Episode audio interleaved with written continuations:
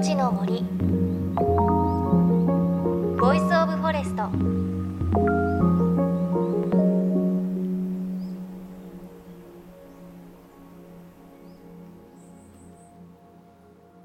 おはようございます。高橋万里恵です。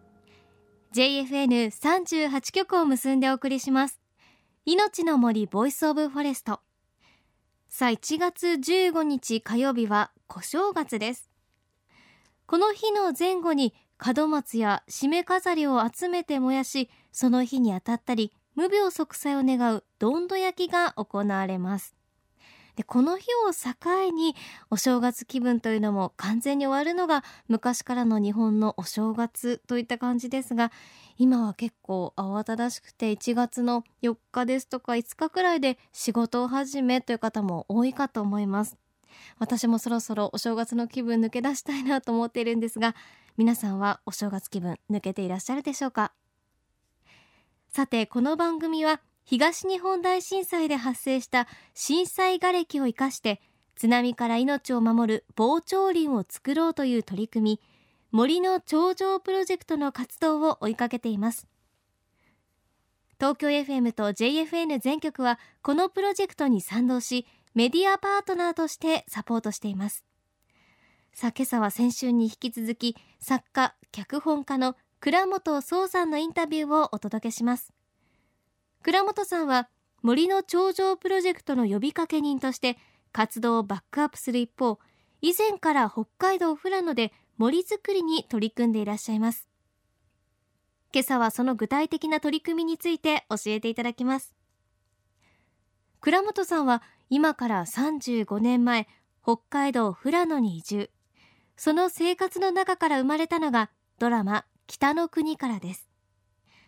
倉本さんは富良野の自然とともに生きる暮らしを続けながら2005年からは森づくりにも取り組んでいるんです。これは富良野にあるゴルフ場が閉鎖されるのを受けてその土地を森に戻そうと始めたものです。さあその森づくりとはどんなものなんでしょうか？あの僕ら食事を始めたんですけどもその食事を始める時にあの自然の元からある原生植種の木々の種を拾うところから始めてるんですね。だからずっと春春から夏にかけて山見ててあこの木に種が今年なってるとか見ててそれの売れるのを待っててで種をあの地べたに落ちると腐っちゃうから網であの拾ったりそれから上登ってゆすって落としたりしてで種を育苗畑に植えてでまず育てるんですね。これがだから植樹っていうと苗を植えるもんだって誤解があるんだけれども苗にするまでに大体3年ぐらいかかりますよ34年。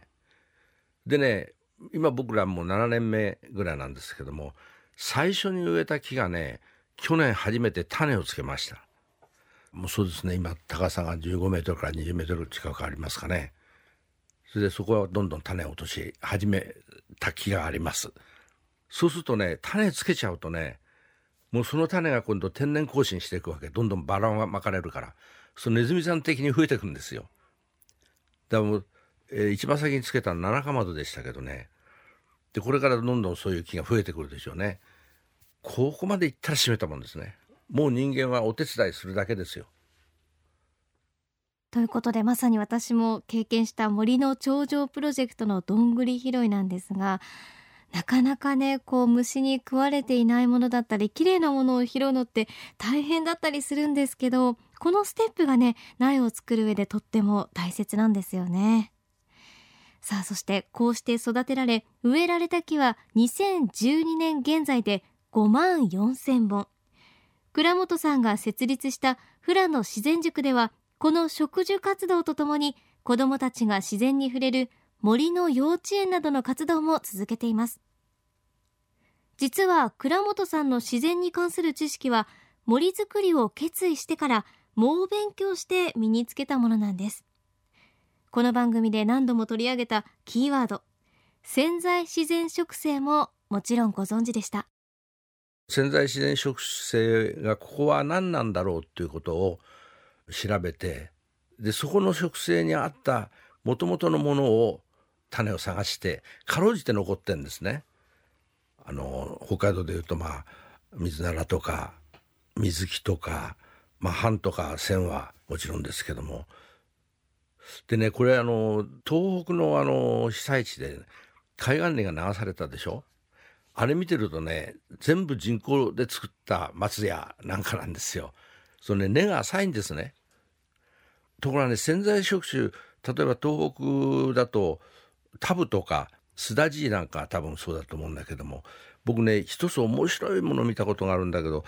流されちゃったね海岸林の中でね4本の木がね残ってるでただ根まであの波に現れてむき出しになってんだけど4本がねこう立ってんですよ。とかねその根がねお互いの根がねこう綱みたいにねお互いの根に絡み合ってそれで4本でねあの支え合ってたのね。で僕はそれ見た時ねそれ綱に見えたんです。絆って言葉はここから来たんだって思ったんですよ。今絆って糸辺に半って書きますよね。あれは糸は紐で半は牛だって言うんだけどもっと語源言うとね僕はね木の綱なんじゃないかって。だ根っこのところでもって人がさ互いに支え合ってることを絆というんじゃないかなっていうふうに僕はそれを見た時思いましたね。もともとその土地に存在した森潜在自然植生。倉本さんはこの考え方をふるさとという言葉につなげてこんなお話もしてくれました。さっきのその自然植種もそうなんだけどももともとの自然植生が何だったかって分かんなくなってるでしょ？とこれねちょっと僕手前密に引き込むけど今度の「話別で」っていう芝居はふるさとの話なんですね。あのふるさとが分かんなくなっちゃってるわけです。で今度福島なんかでも放射能が怖いから国を離れますよね。それでだんだんだんだんねその自分のふるさとっていうのはね分からなくなるんだと思うの。で炭鉱が閉鎖された時そうだったんですよ。みんなバラバラになっていくわけですね。であれはもう国のその政策であの炭鉱を閉鎖ってやられちゃったからあの時は石炭をがダメになってこれから石油の時代だって言われて金標別を一番最初書いた頃は石炭から石油の転換だったんですね。今日金標別での頃は。明日金標別になったら今度原子力まで来ちゃった。炭鉱労働者が失業して原発労働者に随分なってるんですよ。するとねもう地域の人たちのそのふるさとも奪われる。それで自分たちのそのアイデンティティというか取られちゃう。だ僕ら地方に住んでる者にとってはこれ何なんだろうって思いますよ。やっぱりふるさとが喪失するっていう感覚っていうのはねアスファルトの中で生まれて育っちゃった人たちには分かんないだろうと思う。でも DNA 的にやっぱりふるさと願望っていうのはあるんですよ。でなんかそこが根っこなんですね。だからそのこの森の長寿プロジェクトで言うとね潜在触手っていうのがもう今なくなって人工林に変えられちゃっているんだけど地べたの奥の方にはねあの宮脇さんがドイツで研究時代にやったみたいにあの化石的にこう土壌検査していくと下の方に潜在植生の種が植わってるっていうでそれが一番正しいここの原住民なんですね。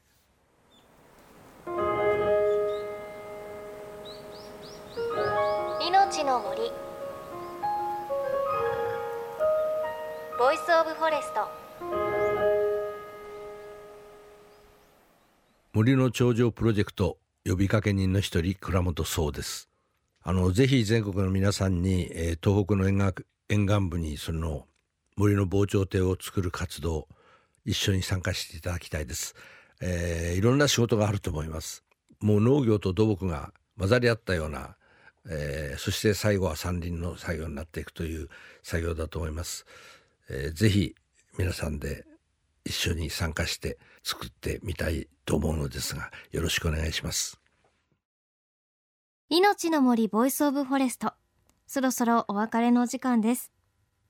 今日は森の長城プロジェクトの呼びかけ人の一人倉本聰さんのお話お送りしました。すごく印象的だったのは倉本さんのお話の中で東北の潜在自然植生であるタブやスダジイというのは流された海岸林の中で残っていたということですね。でその残っていた4本の根が綱のように絡み合って支え合っていた。それが絆の語源になったのではないか。絆は木の綱から来ているんじゃないかということすごく印象的でしたね。あの物語を書かれている方だけあって本当にそう思えてくるんですよね。で富良野という町なんですけれど私小学校の時に行ったことがあってキタキツネとか鹿とか初めて野生の動物を見たのをすごく覚えています。あと夏に行った時はラベンダー畑がすごく綺麗でもう紫の絨毯なんですよね。でいるだけで香りがすごく気持ちよくて心地いいなという感じがしたのを覚えています。で倉本さん植林の活動2005年から始めていらっしゃるということでもう8年目なんですよね。きっとすごく立派な森になっているんだろうなと思います。ぜひ行ってみたいです。さあそしてそんな倉本壮さんが台本を手掛けた最新作の舞台があります。84年90年にドラマ化舞台化された金標別三部作の最終章。明日金標別で。日本のエネルギー政策に翻弄され続けた炭鉱の街を舞台とした物語です。1月12日の北海道富良野を皮切りに全国で公演があります。詳しくは倉本壮さんのオフィシャルサイトをご覧ください。さあそして番組では森の頂上プロジェクトへの質問やご意見あなたの森の記憶そしてどんぐりから木を育てた方の経験談もお待ちしています。メッセージは番組ウェブサイトから。アドレス tfm.co.jp スラッシュフォレストにアクセスをしてください。命の森ボイスオブフォレスト。お相手は高橋万里恵でした。